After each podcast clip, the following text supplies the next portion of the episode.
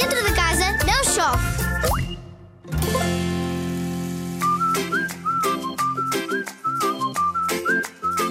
Quem canta?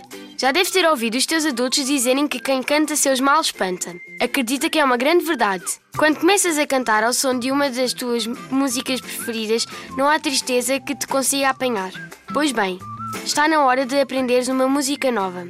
Pede aos teus adultos que ponham um disco fixe a tocar e procura as letras das canções que vais ouvir. Com o disco a tocar, prepara-te para transformar o teu quarto num grande palco. Quem é que vai ser a estrela do concerto? Tu, claro.